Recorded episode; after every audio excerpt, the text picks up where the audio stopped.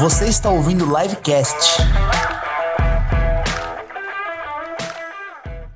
Fala galera, muito boa tarde, bom dia, boa noite, boa madrugada, no seu horário que você está assistindo aqui. Sejam muito bem-vindos, estamos começando aqui mais um livecast. Prazer muito grande estar aqui com vocês. Henrique Gasperoni na área, seu host.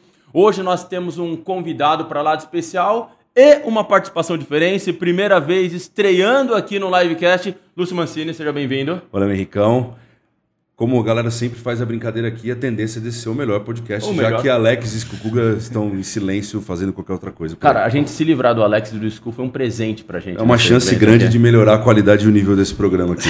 Até porque nós temos a presença especial aqui do cara que é o Rodrigo Cruz, que é cofundador, diretor comercial e parcerias da startup Gomara e cofundador e diretor de negócios da Standard. Tudo bem, meu caro? Tudo bem. Seja bem-vindos aí ao. Livecast. Prazer muito grande tê-lo aqui conosco. Prazer todo meu. Cara, tudo isso, cara. Então você é cofundador, diretor comercial, você é o que traz a receita pro business. É, também faça um cafezinho nas horas vagas. O que, o que precisar a gente está fazendo. Mas sim, é, a gente tem duas empresas, né? Tem a Standard IT, é, que tem um foco mais é, de implementação de, de soluções e ERPs, né? Soluções fiscais, comércio exterior e ERPs.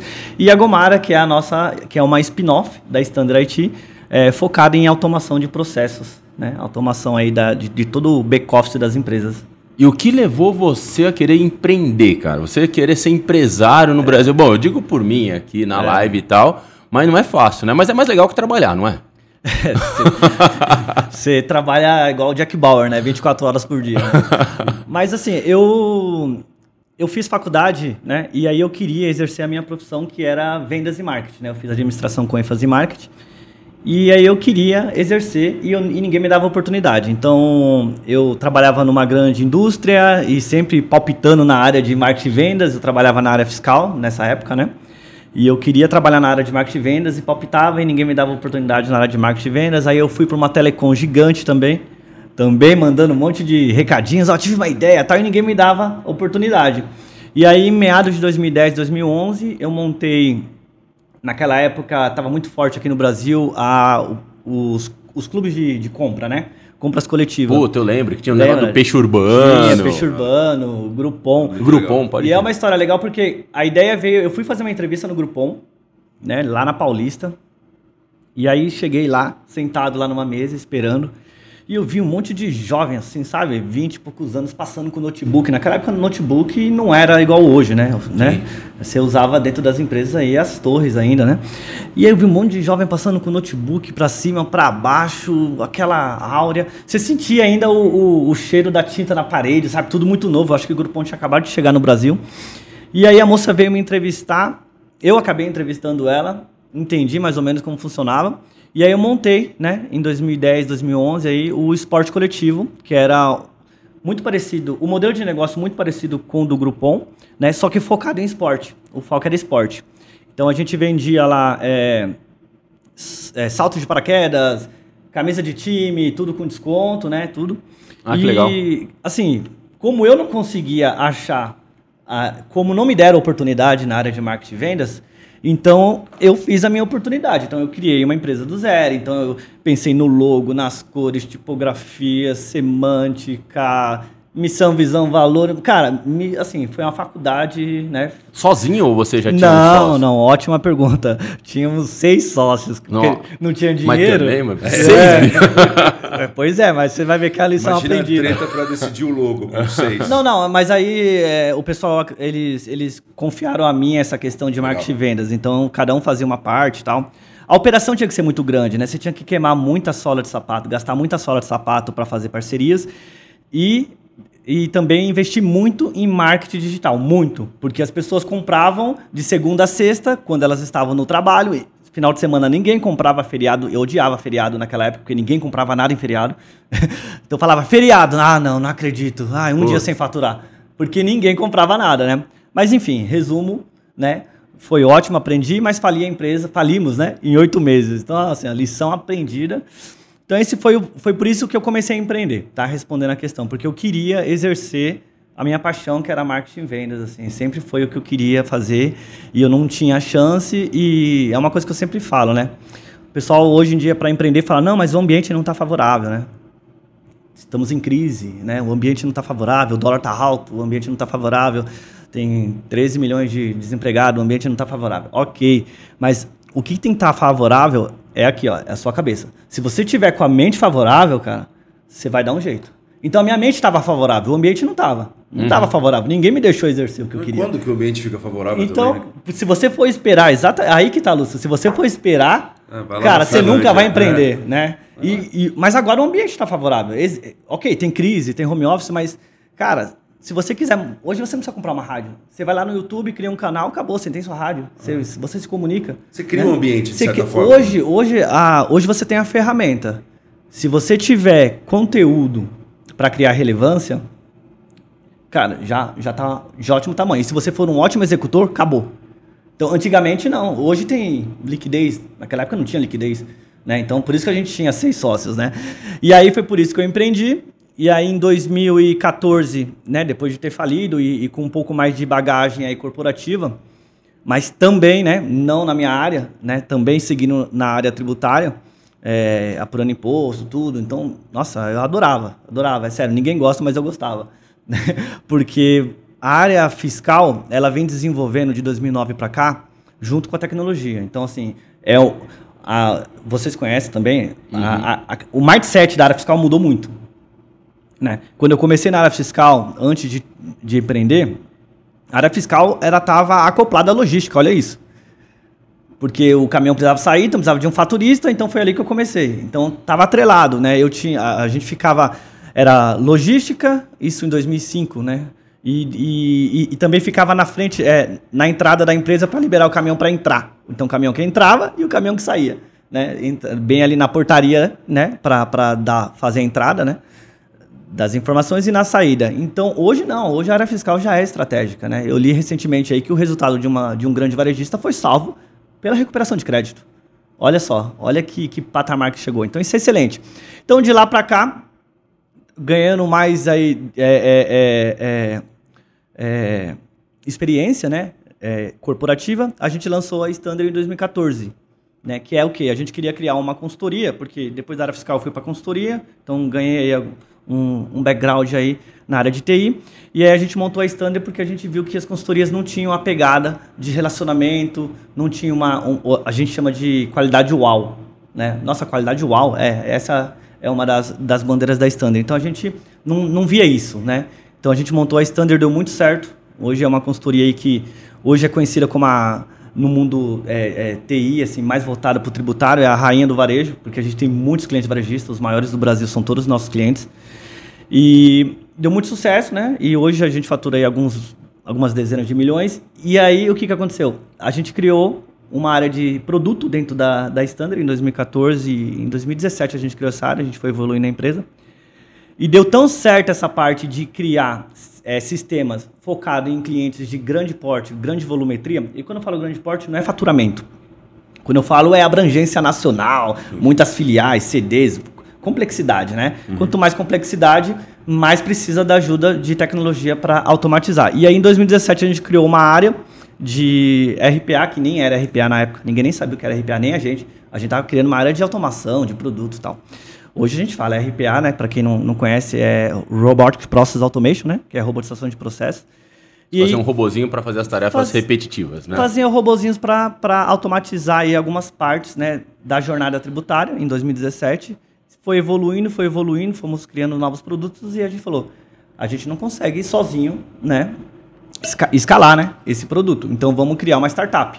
E aí em plena pandemia, março de 2020, começando a pandemia, a gente lançou a Gomara, que é a nossa startup, é uma spin-off da Standard IT, que é a nossa consultoria.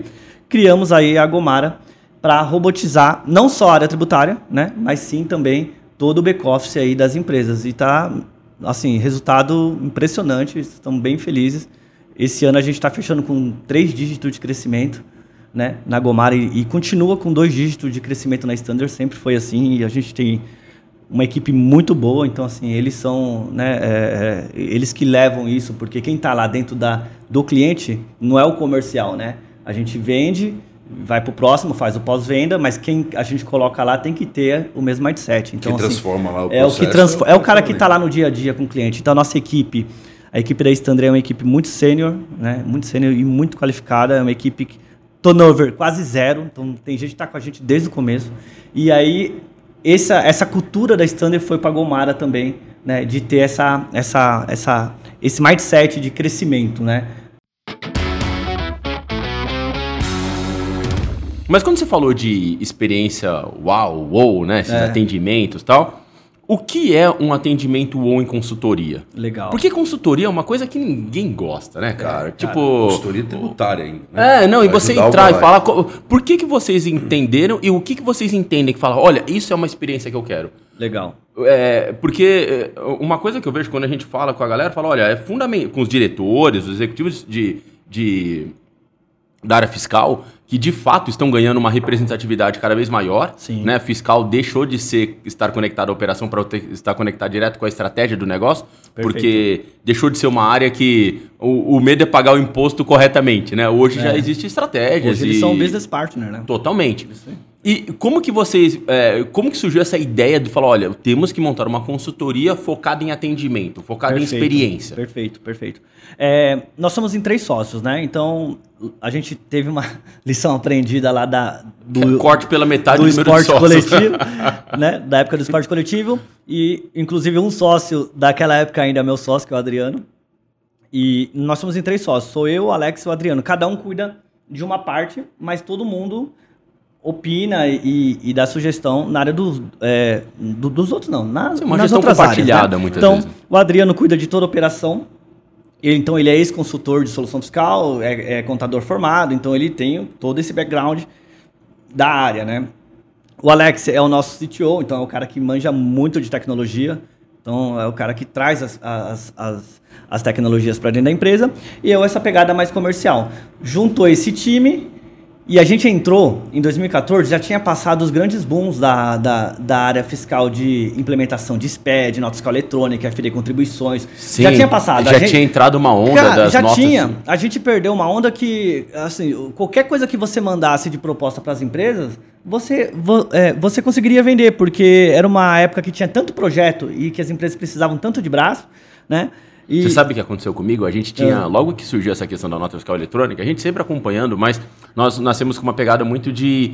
é, a gente falava muito de e-business, né? De transformar os negócios em eletrônico, né? Legal. E nota fiscal eletrônica veio nessa onda. E lógico que surgiu, não lembro se foi, acho que 2012. 2009, 2008, por aí. Puxa, quando começou a surgir o primeiro tema nota fiscal eletrônica, eu me lembro que eu fui no WTC, eh, aqui o Sheraton, Sim. que antigamente era Meliá. Meliá WTC, eu fui lá, eu cheguei para minha para uma executiva lá do WTC e falei: "Olha, eu quero fazer um evento aqui e eu queria uma sala para 80 pessoas". Então reservei uma salinha lá para 80 pessoas, tal. Legal. E eu falei: "Olha, então vamos fazer o seguinte, reserva a salinha e eu vou divulgar o evento". E montei uma agenda do evento. Sabe, trouxe um cara da Receita, trouxe um pessoalzinho que tava fazendo. Na época tinha um grupo de empresas do projeto piloto. Isso, é, tem isso. O É, ainda da tem até hoje. Volkswagen é. e tal, não sei o quê. Bom, trouxe um pessoal tal e mandei o disparo para minha base. Era aquele, sabe, quando você chega cansado, manda, faz aquele send, fecha o notebook e vai para casa. Vamos ver no que dá. Quando eu cheguei no outro dia, tava. A gente tinha um funcionário, essa menina que trabalhava com a gente, tava com o olho arregalado, bicho, desse tamanho. Me olhou assim e falou: Henrique, ferrou, o que foi? Não, a gente já tá com quase mil inscrições. Nossa. Aí eu falei, você isso. tá zoando? os pets, né? É, eu falei, você tá zoando comigo. Então, tinha demanda e não tinha oferta. Não tinha nada, ninguém falando a Qualquer um respeito. que a- abrisse uma portinha e falasse consultoria, tava vendendo, entendeu? E- falei, isso antes de ideia. Cara, 2009, fui no 2008, né? WTC, consegui uma sala lá.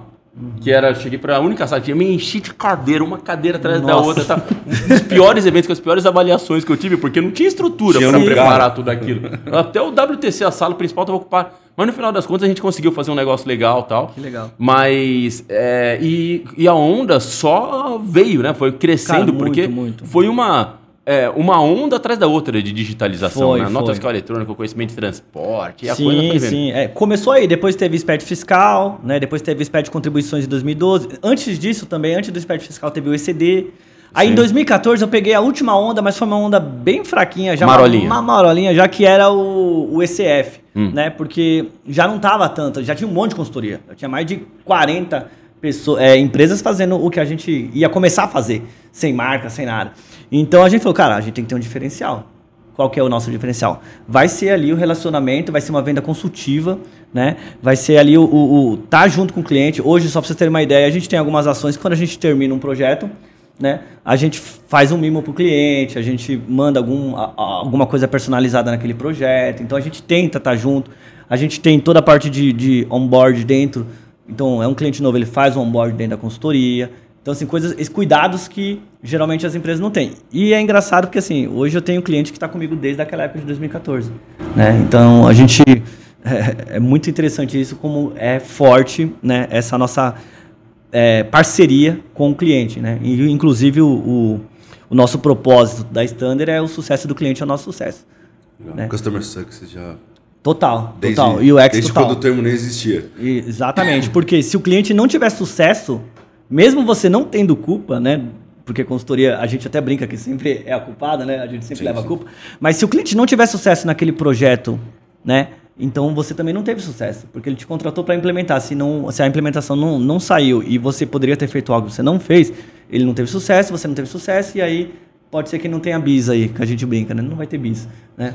É, mas se o cliente tiver sucesso nos projetos internos, o cliente, quando eu falo, não é B2B, é sempre pessoa, né? Se a pessoa lá interna, dentro, da, dentro do enterprise, não tiver sucesso, né? Com, com um projeto que você está inserido, você também não vai ter sucesso. Então, esse é um dos nossos propósitos lá da Standard. Como é que, por exemplo, você está falando de três dígitos na Gomara e 20% todo é. ano, né? Você numa conta aqui de empreendedor, se você cresce, você cresce em gente, cresce em pessoas, né? Essa é a dificuldade. Como é que é? Porque eu fico imaginando que os primeiros, o Customer Success estava na veia, né?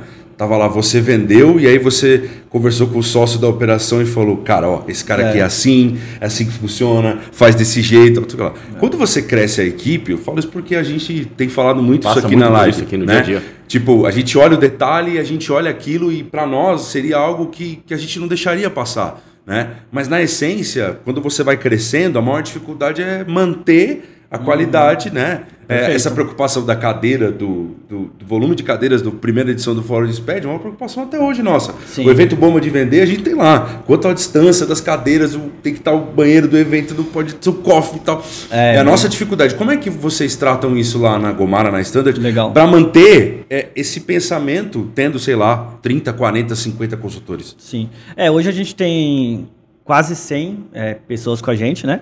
É, entre as empresas, tá? Sim. É, a Standard ela cresce dois dígitos ao ano desde que a gente abriu as portas lá em 2014. Mas a gente tem uma equipe muito sênior, né? Então são pessoas que conseguem fazer mais com, com menos né, braço. Então eles usam muito mais a cabeça e como a gente é uma empresa de TI, a gente tenta automatizar né, processos internos também. Então aí é a chave da gente não precisar inchar, aquele efeito sanfona, ficar inchando toda hora, né? Sim, para crescer 300%, mas não crescer 300% em número de pessoas. Não, é, não, não mas a Standard não cresce 300, ela cresce dois dígitos. Agora a Agomara, ela cresce três dígitos. Então 150 200% ao ano, Sim. né? E isso, claro, a gente abriu ela o ano passado, mas eu já estou pegando números de quando ela era uma spin-off dentro da Standard. Tá. Aí sim, Aí sim, Lúcia, aí é complicado, porque a gente está com um gap de profissional de TI gigante. Hum. Gigante. Então, você tem 400 mil vagas e o mercado está é, tá liberando aí 40 mil profissionais. Você tem um gap gigante aí da, vocês sabem até melhor Sim. que eu, porque você, é o core de vocês, né? Uhum. É, é, cursos e faculdade, enfim. Contratar executivos de tecnologia. Se você achar bom programador lá, passa Aliás, pra ah, se, você achar, se você achar, você me... Temos vagas abertas desde janeiro. A gente tá com 10 vagas abertas na Gomara, acho que já faz uns 3 meses. Aí. Você não consegue. E eu, mas aqui, o que é legal dessa questão, assim, vamos olhar o copo, né, meio cheio? Sim. Né? O que é legal da crise que a gente está vivendo aí de pandemias, né? É até errado falar isso, mas ok. É a questão do, do home office. A gente tinha um home office, né? Mas a gente ainda tinha uma certa relutância em alguns aspectos. Hoje não. Hoje eu tenho um consultor em Minas, eu tenho um consultor, consultor desenvolvedor, né? Sim. Da Aragomara. Eu tenho um consultor também da Standard em Minas, eu tenho em Brasília, eu tenho em Pernambuco. Então, isso, isso daí resolve, né? O gap. Só Quebrou que não é mais questão. diferencial. É, quebrou essa questão de localização. Né? Quebrou né? a questão de localização. Você pode contratar da Índia se você tiver é, um tá todo mundo fazendo isso. Não é mais algo que eu, não eu, é. eu tirei da cartola. Pagar em rublos, né? Só que assim, a questão é segurar esses caras e colocar, aculturar esses caras. Isso é o mais difícil. Né? Porque a gente está aqui, a gente toma um café, a gente joga a conversa fora, e, e, aí você tem um insight aqui, um insight ali, você consegue resolver alguma coisa que hoje é e-mail, é, é, é, é Teams, é Zoom, enfim. Então, aculturar é o mais complicado. Contratar é uma barreira. Então, a gente está na fase de escalar, por exemplo, a, a Gomar agora. E para escalar, eu preciso de pessoas, além de investimento, né, que vai... É, esse investimento é, é, é 90% é para time, né? Mas é, para achar no home office ele está bem mais complicado, porque não é mais um não é mais um diferencial. Antigamente você falava, ó, vem que aqui tem, tem dois dias de home office. Cara, tá hum. todo mundo dando home office, então você não está conseguindo contratar. Essa é a dificuldade hoje é realmente pessoas, né? Trazer as pessoas. A gente tem uma área dentro da empresa que a gente chama de oráculo, que é o RH de todo mundo, a gente chama de oráculo, né? Que a gente eu, eu, eu gosto de mudar os nomes das coisas, né? Eu não gosto muito das coisas muito convencionais. Então, o oráculo é é uma analogia ao Matrix, filme Matrix, que é aquela pessoa que aconselha, que mostra a porta, mas você que tem que atravessar. Então por isso que a gente colocou o nome de oráculo no nosso RH. Então o oráculo ele pega, ele faz, a primeira coisa que a gente faz é mandar um link para ele fazer, é, responder umas questões para a gente ver qual que é né, o perfil dessa pessoa. Se ela é executora, se ela é comunicadora, qual que é o perfil dela. Um pra... assessment, né? É, é para ver se tem fit cultural mesmo. Legal. Uhum. Fez esse fit cultural com a vaga, não só com a empresa, mas com a vaga. Não adianta você contratar um cara de planeja, é, um cara analítico e colocar ele no comercial, não vai dar certo. Né? Esse cara analítico ele pode ser um ótimo, um, um, ótimo consultor, um ótimo desenvolvedor. Então você tem que fazer isso porque todo mundo tem um perfil latente, né? O meu, por exemplo, é executor comunicador. Né? Então você tem comunicador executor, você tem analista e planejador, então, em vários outros. Então a gente faz esse filtro já já na, no recrutamento. Né? Então a gente já faz o recrutamento já com isso.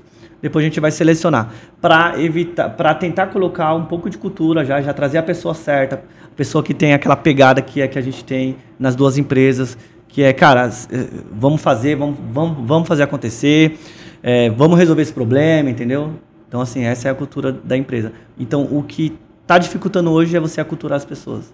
Eu costumo falar que você contratar uma pessoa é igual você abrir a porta da sua casa, né?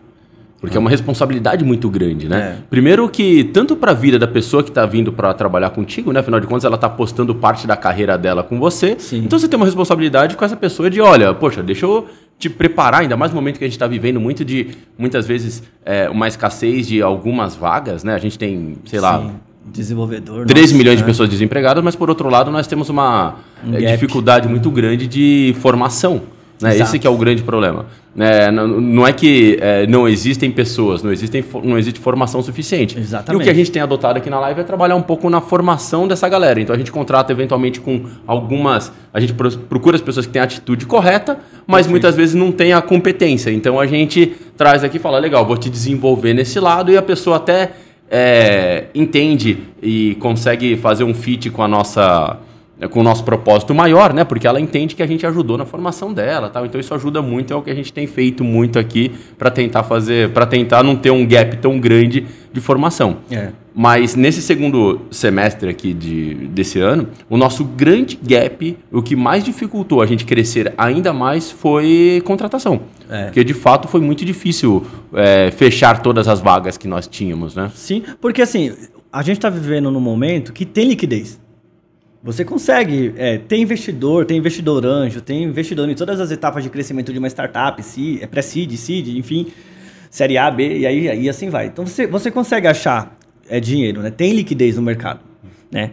O que, só que. É... E ainda mais no nosso mercado, né? Ainda mais a gente fala mercado. no lado live de EdTech, muito sim. vocês na área de tecnologia. Sim, tem, sim. tem muito investidor aí. É um mercado na moda, né? Tá, tá bem, tá, tá bem na moda.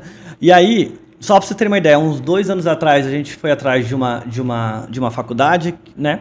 E a gente falou, cara, deixa eu contratar os seus alunos aí, né? Então, quando o cara estiver saindo, me indica aí, né? Eu tô com um monte de. Há dois anos atrás eu já tinha um monte de vaga de TI aberta, né? Para desenvolvedores e tal.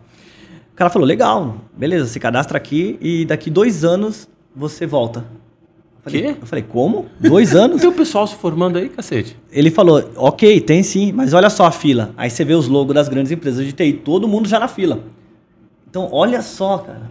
Então, assim, tem muita vaga de fato, não é, não é uma coisa que eu falei aqui, ou, né? É real, é real isso. Então, ele não estava conseguindo né, é, é, é, liberar, é, formar tantas pessoas para a quantidade de vagas que tinha no mercado. A mão de obra qualificada é um problema há muito tempo. O Senai nasceu com essa ideia, né? Exatamente. O Senai é patrocinado por empresas e ele, as empresas patrocinam simplesmente para ter acesso aos alunos. Eu entrei no mercado de tecnologia por causa do Senai. Eu fiz Senai também. Eu olha saí do. Senai e fui trabalhar na Globo. é um Olha negócio absurdo.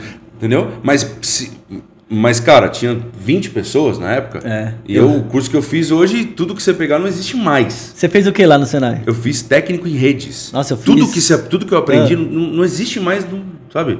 É. Nem a ordem do, do- da- da- das cores do cabo de rede é a mesma mais, entendeu?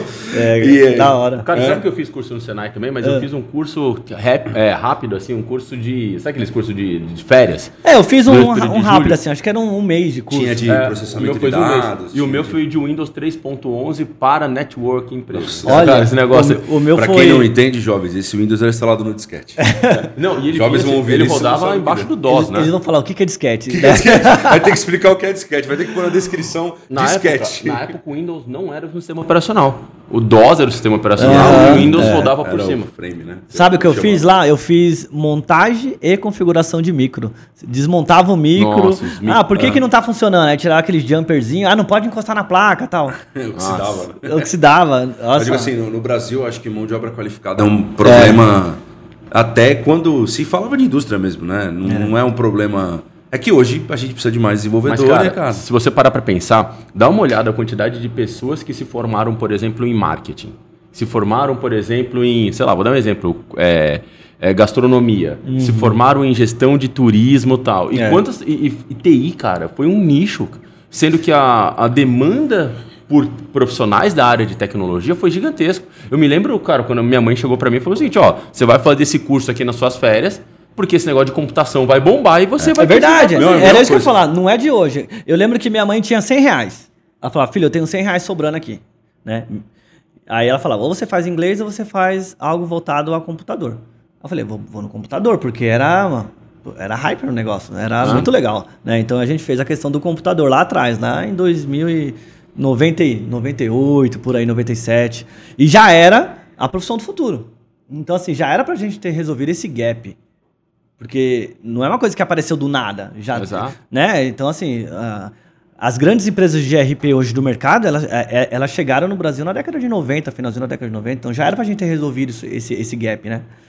Eu acho que a gente tem que ter cursos mais rápidos, né? Então, em seis meses, formar um cara e liberar. Seis meses, libera. Ah, Java, seis meses, pá.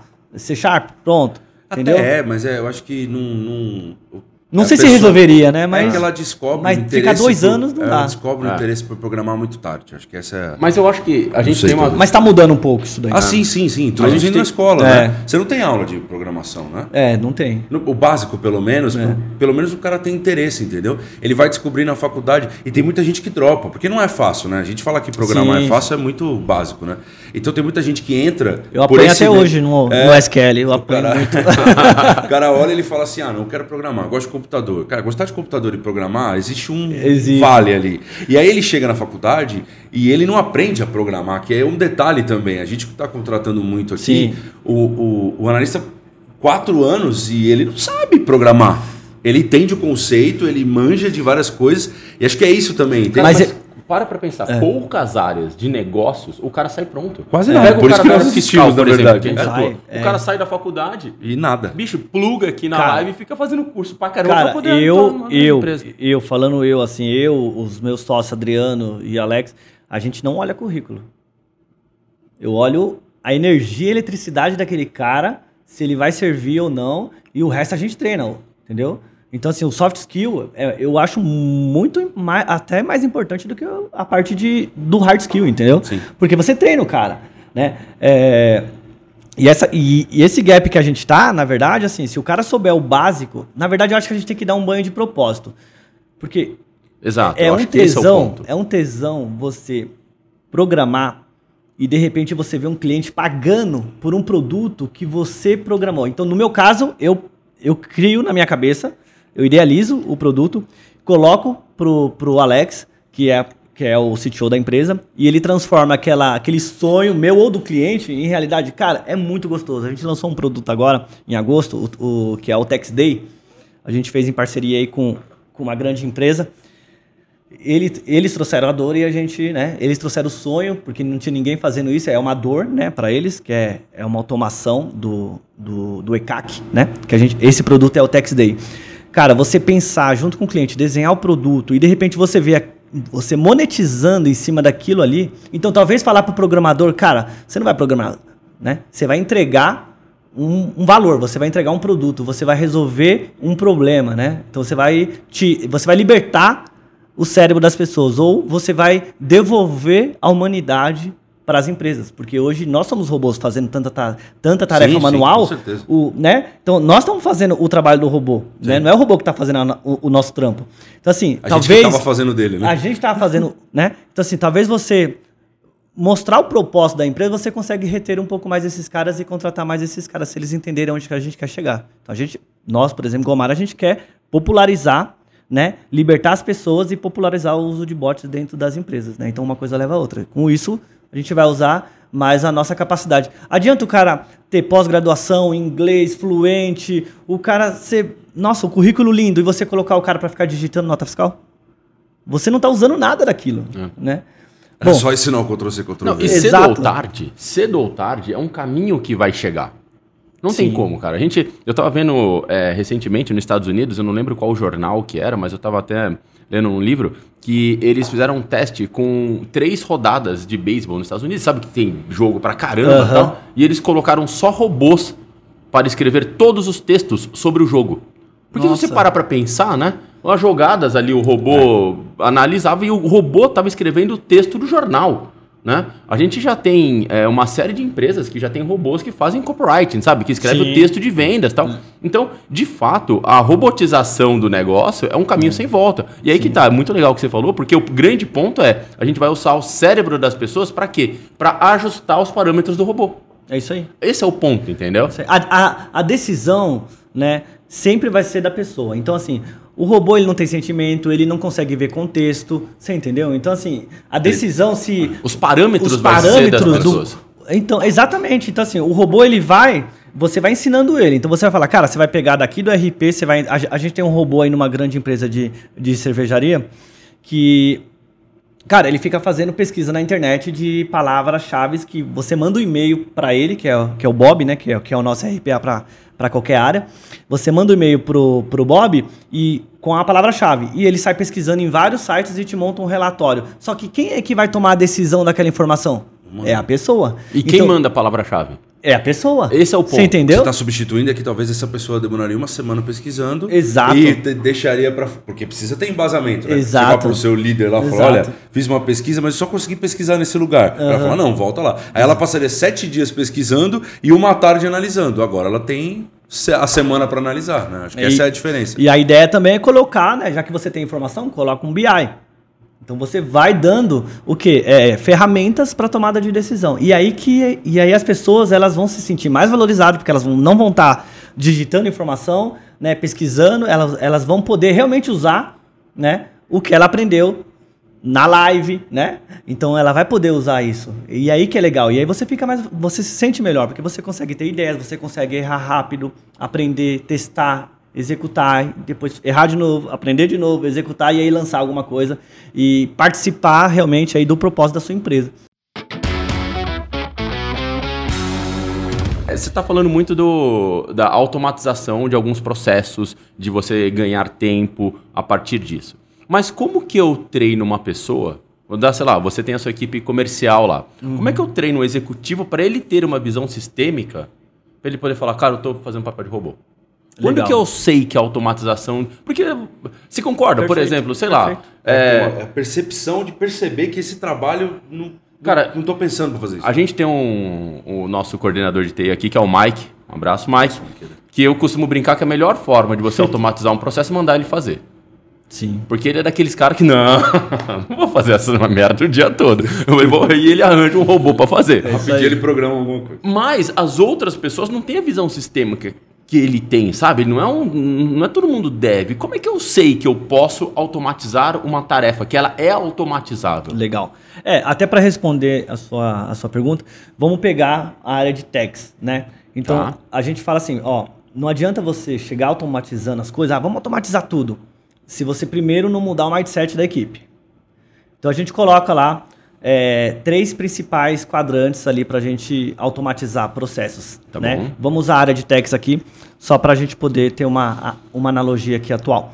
Então, primeiro, você tem que. é, a, a primeira coisa, pessoas, né? Então, mudar o mindset das pessoas, treinar as pessoas, né? Treinar as pessoas em que sentido? treinar as pessoas em, em- em- em- em saber que, por exemplo, aquele, aquela atividade que ela está fazendo poderia ser feito realmente por uma tecnologia. Então, treinar pessoas até em conhecimento de tecnologia, dar um overview de mercado, mostrar.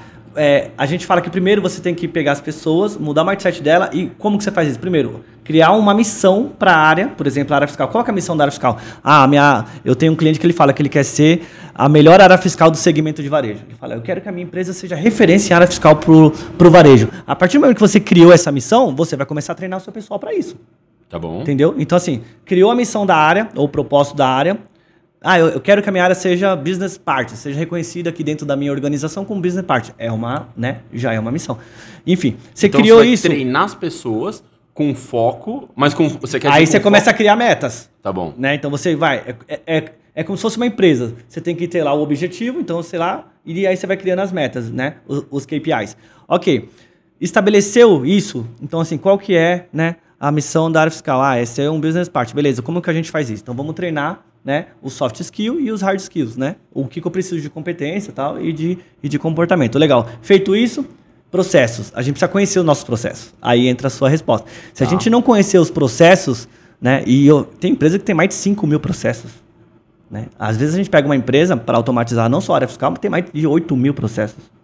Né? Então vamos por parte, vamos começar pequeno. Né?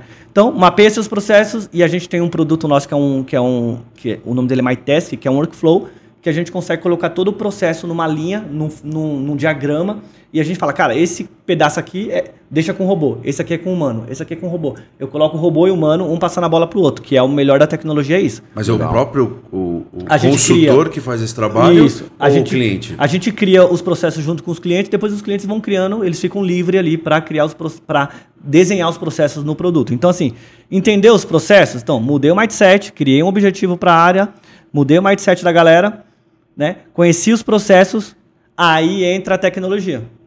Então, primeiro você tem que conhecer seus, primeiro Entendi. mudar a cabeça, segundo conhecer os processos, depois você vai atrás de uma empresa de BI, uma empresa de automação, você vai atrás de uma empresa de solução fiscal, de RP, mas primeiro tem que trabalhar a mente da pessoa. Ela tem que saber que aquele trabalho não, não é dela, aquele trabalho é do robô. O trabalho dela é ajudar, né? O trabalho da área fiscal é ser uma área estratégica para pro, pro, pro, é, pro negócio, né? Então eu sou estratégico. O cara não pode sair abrindo filial sem falar com a área fiscal. Eu preciso entender. Será que é melhor abrir uma filial em Minas ou na Bahia? Será que não é melhor fazer uma triangulação? fronteira. Exatamente. Então, assim, a área fiscal tem que estar envolvida, né? Então, é, eu acho que esse é o papel, entendeu? E deixar aqueles trabalhos manuais repetitivos com o robô. Entendi. Pergunta polêmica. Pergunta polêmica. Polêmica. Polêmico, momento Não, porque. mamilo. o momento mamilo. Não, assim, eu, eu entendo, acho que faz bastante sentido é um projeto a longo prazo. Mas eu fico imaginando, sei lá, a Gomara patrocina alguns dos nossos eventos e tal, tá lá, no, tá lá no Forespad. Aí tá lá o diretor do varejista gigantesco, o cara tributário e tal. Tem o lado do cara olhar e falar assim: tá no hype esse negócio aqui, eu quero isso aqui pra mim. Legal. Ele vai chegar com a bala, e parte dessa bala é que você convença a equipe dele, que às vezes é o processo mais Exatamente. difícil. Acontece. E, e mais do que vender o projeto, né, num- como um todo, é, às vezes o projeto já nasce vendido, porque existe lá um, um stakeholder que decidiu. Sim. Só que aí tem uma barreira interna gigantesca. Sim. Como é que é isso, assim? Como é que é passar a barreira? Porque internamente, numa empresa gigantesca, tem batalhas contra. Sim. As pessoas às vezes elas olham, eu tô falando isso como a IT mesmo. Uhum. Ela não enxerga, ah, vou ter mais tempo livre. Ela olha, esse cara tá contratando a Gomara pra tirar meu emprego. Pra mandar embora. Essa é a verdade, entendeu? É. Ah, é uma pergunta interessante, porque eu acho que 90% das vendas, ela parte da operação. É o coordenador ou o gerente fiscal, algumas vezes o diretor, mas na verdade o diretor só é informado, ó, você não falou que não era para ter mais hora extra? Você não falou que você queria o time mais é, participativo, trazendo ideias? Então, a gente precisa automatizar os processos. Você não falou que quer que a gente leve menos multa porque não entregou a obrigação? Então, precisa automatizar. Então, você acaba mostrando um ROI para o diretor, a área mesmo, a área que compra, Né? A gente está automatizando uma empresa agora de, do início lá da, do processo de, de apuração dos impostos, que é, o, que é a obrigação principal, né? Então, ali do insumo daquilo que são as notas fiscais, estamos automatizando dali até o pagamento da guia no banco. Então a gente faz todo esse processo. Claro, entrando humano e robô. Humano e robô, sempre. Dupla, né? Então, o que é manual o robô faz e o que é de análise a, a, a pessoa faz. Só que a ideia é que é, é, é, é a pessoa olhar, será que esse valor está certo? Será que eu não estou pagando mais imposto? Porque assim, as empresas, elas ficam com medo de, de, de expor essa questão de imposto, mas assim, o ideal é que você pague o justo, não pague a mais porque você está com medo do fisco, né? Então, assim, quando você leva isso para o diretor que fala, cara, eu vou conseguir pagar o, o, que é de fato devido, não vamos pagar um real a mais, né? Porque o dinheiro vai estar tá no bolso errado, tem que estar tá no bolso da empresa não no bolso do governo, porque é a mais, né? E para recuperar isso, você sabe como que é, né? É uhum. complicadíssimo. Aí não tem automação. É, até tem, mas aí é outro, outro, é outro podcast. Mundo, é, podcast. A gente ajuda em algumas Legal, coisas. Show. Mas a ideia é mostrar para o diretor que você, automatizando isso, você vai libertar as pessoas para focarem no que realmente importa. E o que realmente importa para a empresa é crescimento. Crescimento, satisfação, né? Então, assim, o diretor geralmente ele, ele é convidado a assinar. é muito engraçado isso. Porque o coordenador e o gerente já fez todo o ROI, já aprovou, já fez bench, já ligou para empresas é, é, é, que são concorrentes na área comercial, mas a área fiscal é muito próxima das empresas. Isso de fato é uma, uma troca muito bacana, né? A área fiscal, é, cara, é surpreendente. Eu, quando trabalhava em telecom, isso em 2009, olha só um case meu, tá? Quando eu era da área fiscal. É, a gente tinha uma, uma GIA que existe ainda, que é uma, uma GIA é uma obrigação estadual, chamada DMA lá na Bahia. Existe ainda essa DMA. E a gente tinha que entregar a GIA no sétimo dia útil. Cara, era impossível entregar uma GIA no sétimo dia útil de uma telecom. Aqueles convênios 115 de telecom, cupom fiscal para tudo que é lado, pré-pago, pós-pago, que é a conta do, do celular, aquilo TI não, não conseguia entregar isso em menos de cinco dias. Uhum. Como é que eu vou apurar imposto, aprovar tudo, gerar tudo, pagar guia tal para entregar guia? Não dava. Então, a área fiscal sempre foi muito colaborativa das empresas. Então, eu juntei, eu mesmo, olha só que da hora, um case pessoal meu. Eu juntei todas as empresas de telecom que tinha no Brasil na época, todas. Pode pensar em uma que ela tava lá. Juntei lá na Cefaz, lá da Bahia. E aí a gente mudou a data de entrega para o dia 20 ou 25, eu não me lembro, isso faz muito tempo. Claro que mudou depois que eu já tinha saído da empresa, mas eu que comecei tudo isso daí colocando os gerentes e diretores de cada regional lá da Bahia para se falar, né, para conversar com o governo e o governo muito muito solícito na época também, recebeu todo mundo e tal. E aí a gente conseguiu mudar. Então a área fiscal sempre foi colaborativa, né? Então, benchmark é o que mais acontece. Então, ah, eu tô aqui, eu sou do segmento de varejo de drogaria. Legal, eu quero falar com uma farmácia também. Eu quero falar com, com alguém do meu segmento. Cara, tranquilo. Então eles se falam, eles, eles falam, ó, cara, aqui eu tive um ganho. Quando chega no diretor para assinar, já tá tudo, já, já tem o ROI, já tem um bench, já tem o valor, já tem a negociação por compras, é só ele canetar.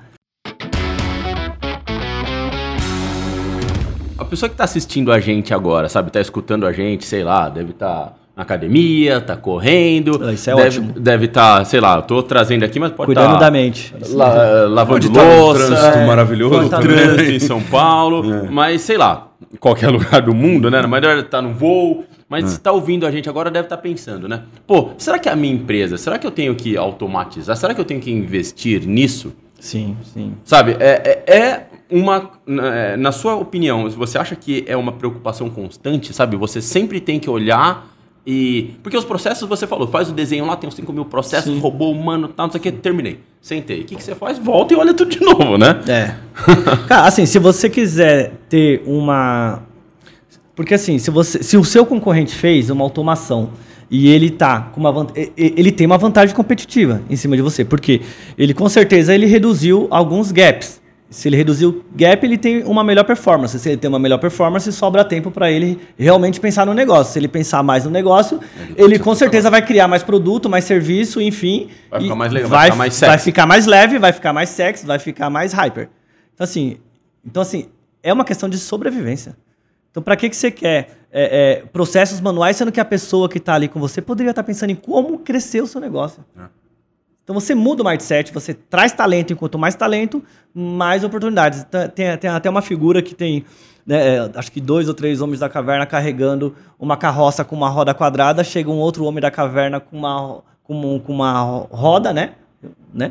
E aí ele, ele oferece, vocês estão precisando de ajuda? Tira essa roda quadrada e põe aqui essa, essa roda, né? Aí o cara, não, obrigado, eu estou muito ocupado. E continua lá com a roda quadrada na sua carroça, lá na sua carriola. Por quê? A galera tá tão focado em processos manuais, né, que não consegue ver as oportunidades. Não consegue enxergar as oportunidades. E aí eu tô falando geral, né?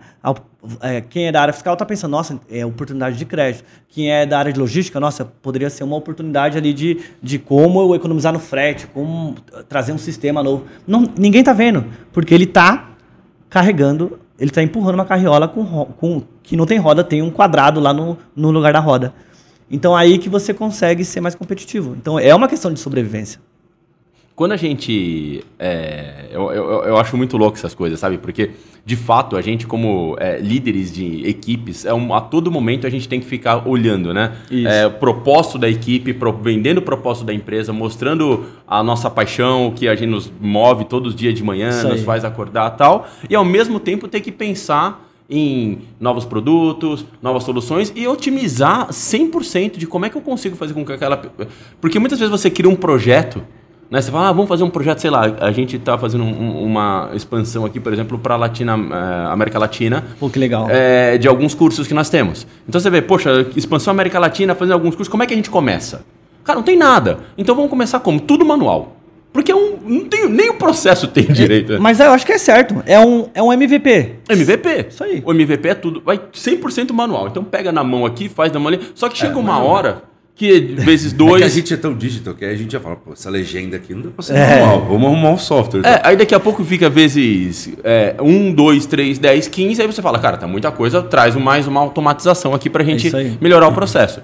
Mas é esse, é, eu acho que é esse ciclo que você tem que ter na sua cabeça que quem está escutando a gente agora tem que se fazer constantemente, né? É. Olha o que você está fazendo, reveja, veja se faz sentido, se você não, se não é o momento, sabe? E aí, quando você anda na rua, assim, sabe? Tá... Você falou que mora em Jundiaí, né? Mora em Jundiaí. Então você veio. Cidade maravilhosa. Veio de carro para cá? Vim de carro. Aí você vem de carro para cá, passa ali pela. Vem pela Bandeirantes, aí Isso. você vem ali pela Marginal tal. E aí você olha aquele monte de empresa, assim, sabe? Você vê isso ainda como um mar de oportunidades? Essa galera já está automatizada?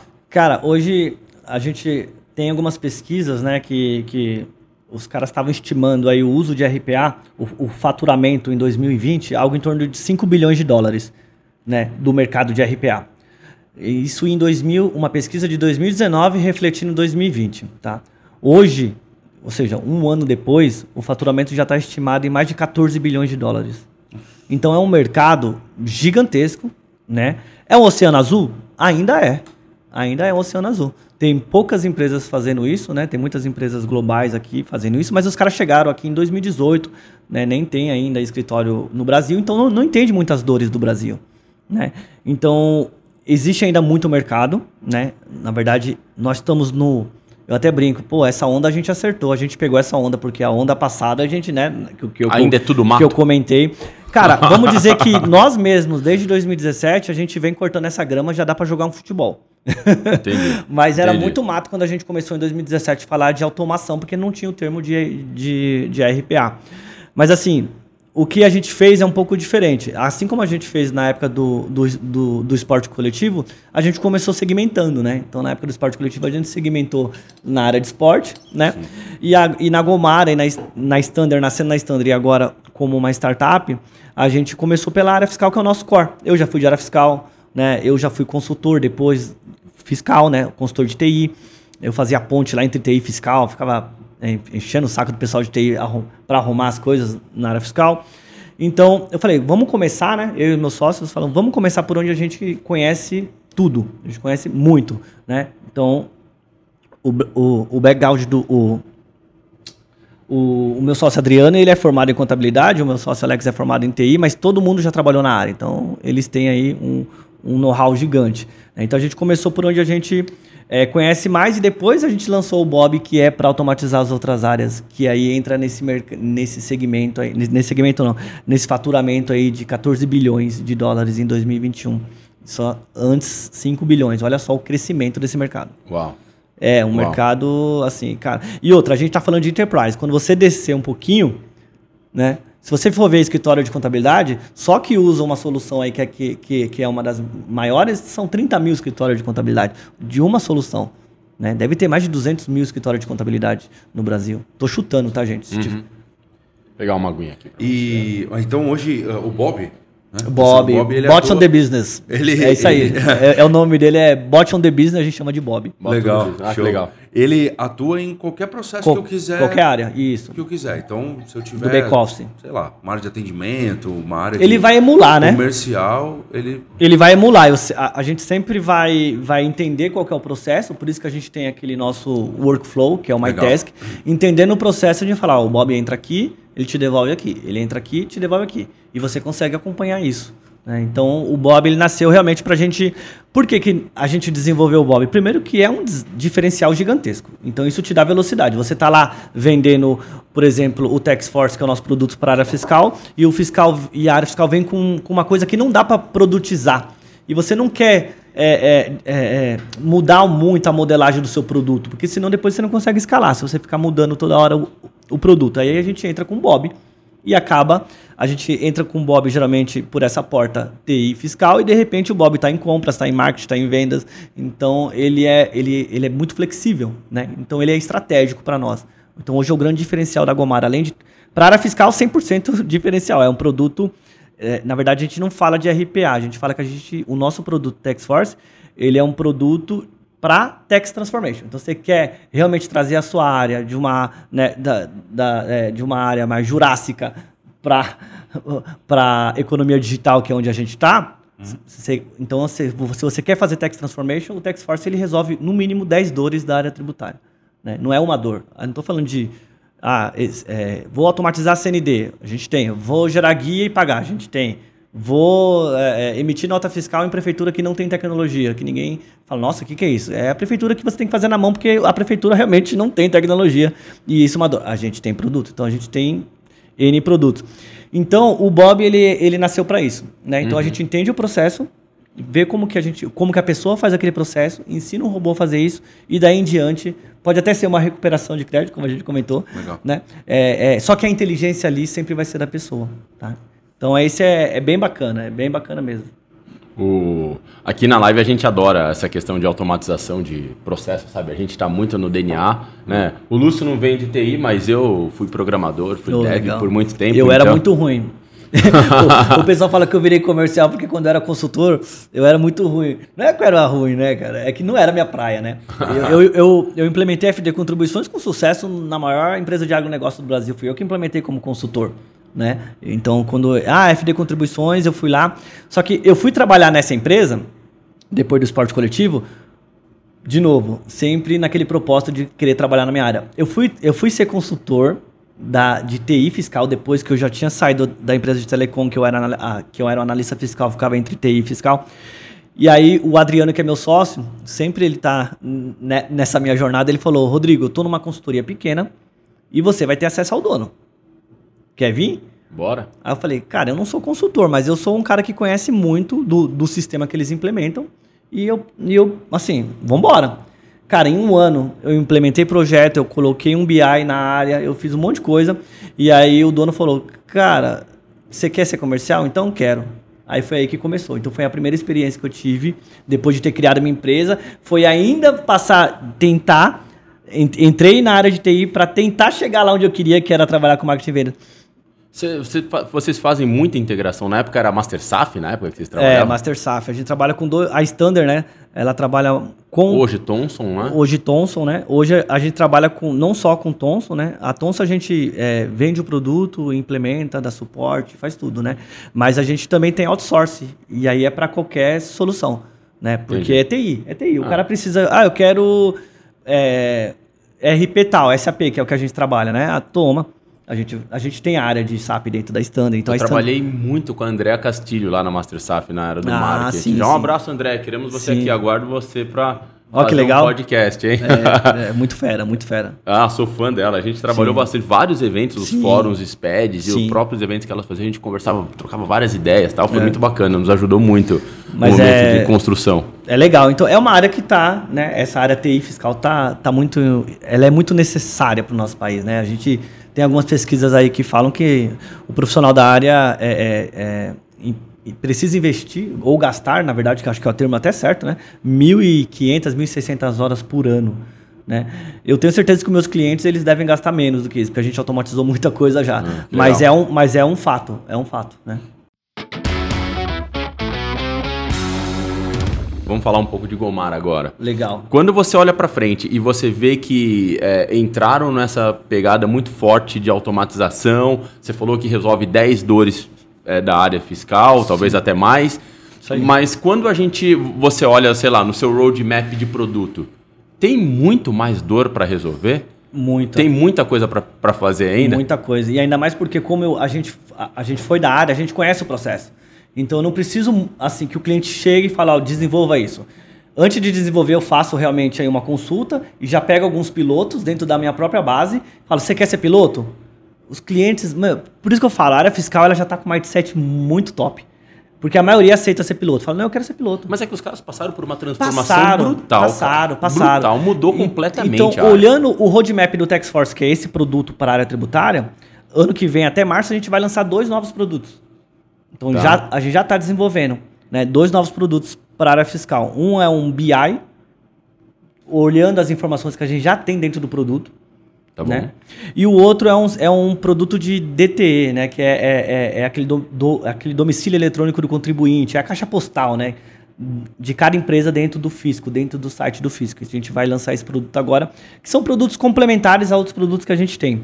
Então a gente, a gente- sempre está criando. Então esses caras estão em roadmap e a parte do, dos robôs é, self-service, que é aquele propósito de, de popularizar o uso de bot nas empresas. E E, você- esse daí é esse é o mais complexo, porque é escalar. Escalar investimento. E- então, assim, investimento, pessoas. E aí que tá aquela pergunta que você fez para mim lá no começo. Esse vai ser o desafio. Mas, cara, eu adoro desafio. E quando a gente, quando você pensa em desenvolvimento de novos produtos, a gente pensa muito em MVP, em, sei lá, entregar um produto, mensurar, É. aprender, errar, acertar e, e dessa forma. Vocês trabalham com metodologia ágil e os, Sim. os times em squad? 100%, 100%. Inclusive, a gente teve, a gente, a gente, a gente já fez alguns MVPs que não deram certo e foi ótimo, né? ter Errou feito, pequeno. Ter feito na metodologia. Cogumelo pequenininho, se Exatamente. a gente fez um produto, que- e- inclusive ele está no site nosso porque a gente ainda entende que são dois produtos, né? Um eu ainda uso ele para complementar os outros produtos, mas um a gente segurou um pouco porque a gente entendeu que as pessoas não estão preparadas para ele que é um produto chamado Mara, por isso o nome Gomara. né? Na verdade, o nome Mara é de, é de gestão, né? Management Activities é, Robotics Automation, que é gestão de atividades humanas e robótica. Por isso que é Gomara. Esse tá. Mara é esse significado, né? Então tem um produto chamado Mara, que a gente fez o MVP dele, que, ah, olha só, eu pensei nisso em um voo indo pro Ceará. Em 2019 eu pensei nesse produto, nem sabia que ia ter a pandemia. E eu no voo, três horas para chegar no Ceará, eu não tinha o que fazer. Aí eu comecei a pensar, tá, eu preciso de um produto novo. Né? Na época a gente ainda não tinha Gomara, então Não tinha um podcast desse não ouvir. tinha um podcast pra ouvir. e aí, e tava lá, e eu sou muito inquieto, cara, eu sou inquieto. Pô, três horas dentro de um avião, eu sozinho, eu comigo mesmo, é muita treta dentro da, dentro da minha cabeça, né? Aí eu fiquei pensando num produto que ele pudesse fazer a gestão dos trabalhos de home office, porque é uma dor nossa. Olha só, nem tinha home office na época, mas a gente já tinha. Então, é, é- claro, em, em- em- em pequena escala. E aí eu falei, eu preciso, porque assim, um cliente reclamou pra gente que, ah, eu não vou pagar as horas desse consultor porque ele ficou logado no meu sistema só meia hora e você tá me cobrando duas horas. Eu expliquei, o, amigo, é o seguinte, ele ficou logado, extraiu um, um, um relatório e ficou trabalhando nesse relatório ou nesse SPED e depois ele devolveu pro produto. Então, assim, é isso, tá certo. Mas eu queria que o cliente tivesse a tranquilidade de, de saber que aquilo era fato, né? Não Então, enganado, e aí eu fiquei pensando, como eu vou criar um produto para atender o meu cliente nesse ponto, né? Para ter mais transparência. Aí a gente criou a Mara, que é um produto que gerencia tudo que a pessoa faz dentro do computador, né? Porque quando eu era de fábrica, eu já fui chão de fábrica lá no começo da minha carreira, né? É, eu já fui operador de máquina, essas coisas. E se- tudo que eu ia fazer, né, eu apertava um botão. Então eu vou no banheiro, eu apertava um botão na máquina pro diretor ou pro gerente que ficava lá no escritório, no ar-condicionado, saber que eu estava indo no banheiro. Vou almoçar, apertava um botão, ele tinha que saber que eu tava. Porque era uma forma dele, dele também calcular a demanda lá, quanto, né, o, o que, que a gente vai produzir. Eu Uhum. entendo isso, né? A gente tem que ter a mente aberta. E aí eu falei, vou levar esse conceito para dentro da Mara. Então tudo que a pessoa ia fazer, ah, eu vou entrar numa reunião, ele já vai ter uma integração com o Teams, então ele vai computar as horas da reunião. Eu recebi uma ligação, o celular é corporativo, o notebook é corporativo, então também vou computar isso. E era uma gestão realmente do trabalho para medir produtividade. Aí fiz o MVPzinho e tal. Falei, vou resolver o problema de todas as consultorias. Que era uma dorminha, né? Sim, claro. Cara, quando eu comecei a, a apresentar o produto, o pessoal, não, é muito invasivo, não, LGPD, não, não sei o que. A gente foi tentando. E aí, vamos superar todas as objeções com, com ideias e enfim? Ou vamos segurar? Eu falei, cara, na boa, vamos dar uma segurada. Eu acho que a galera não tá. Isso em 2019, 2020, eu acho que a galera não tá preparada ainda para isso. Então, assim, MVP é importante, porque é um produto que eu ia gastar uma grana enorme para colocar de pé, né? E chegar lá na frente, né? Para o cliente falar que não queria, então imagina. Então, MVP sensacional, então a gente usa lá sim, Sim. ágil, né? E, e é isso. É, eu até falo lá dentro da empresa, você pode chutar quantas pedras você quiser, desde que você não chute a mesma pedra duas vezes, três vezes, quatro vezes, não pode. Mas você pode errar, o, o- assim, R, R pequeno, né? Então, assim, eu te dou um cheque em branco aí, tenha bom senso, mas é R pequeno. Sim, essa é a ideia, né? Essa é a ideia. Realmente, todo cogumelo é comestível, só que alguns uma única vez, né? É isso aí. Então você tem que errar pequeno. Come pedaços pequenos. É. E aí, quando a gente pensa de, é, em squad, qual foi a maior dificuldade que vocês têm quando você tem uma squad? Eu vou dar trazer por, aqui na live, sabe? Acho que o grande aprendizado que a gente teve é a dificuldade de você alinhar o objetivo da squad com o negócio. É isso aí.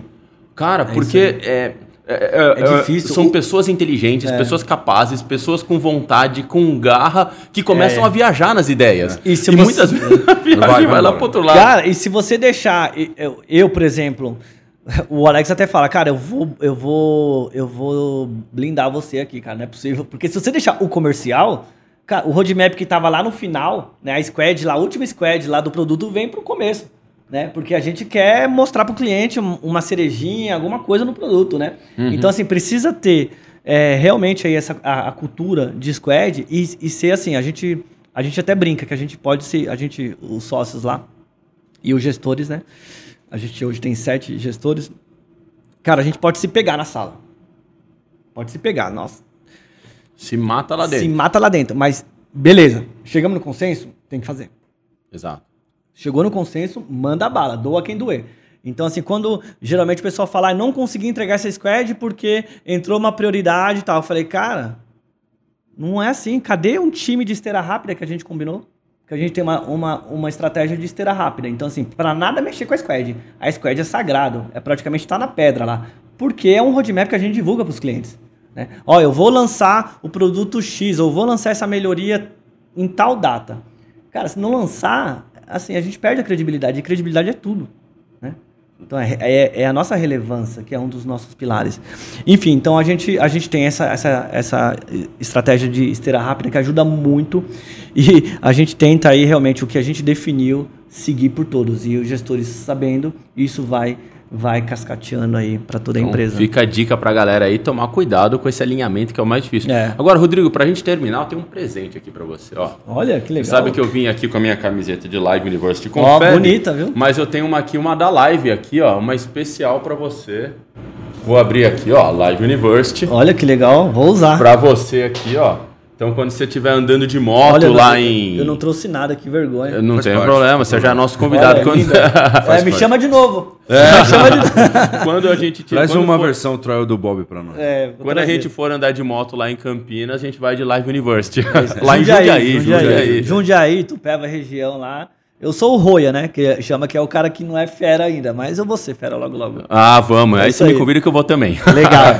Rodrigo, cara, obrigado pela sua presença. que agradeço. Quem quiser falar com vocês, quiser conversar com a Gomaro, eu vou colocar seu LinkedIn aqui na descrição. Legal. Legal. O LinkedIn tá aqui, os sites. Coloca Site. aqui, João, capricha lá. Cara, sinal de fumaça, o que quiser. é, eu adoro conversar. Tem, assim, dentro lá do, do, do LinkedIn tem os meus contatos. No site a gente tem o, o WhatsApp e tal. Assim, vídeo, telefone, o que vocês quiserem, sinal de fumaça, vamos conversar, vamos quiser falar vamos sobre qualquer ideia, coisa, qualquer ideia coisa. tal, tem alguma ideia maluca na empresa aí, galera, você vê que o cara é meio xarope É aqui para implantar projeto, chama o Rodrigo que ele dá o help vambora, lá. Vambora, isso aí. Fechou? Fechou, Rodrigão. obrigado. Irmão, obrigado. Valeu. Valeu. Valeu. Valeu, meu amigo. Pessoal, segue a gente lá no, no YouTube, dá, acompanha lá com a gente, faz todas aquelas coisas lá, sabe? Quem quer dar like, quem quer compartilhar, compartilha, boa lá, vamos que vamos.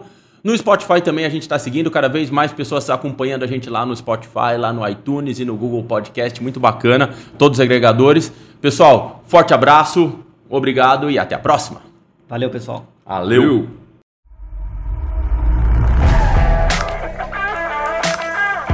Você ouviu o Livecast.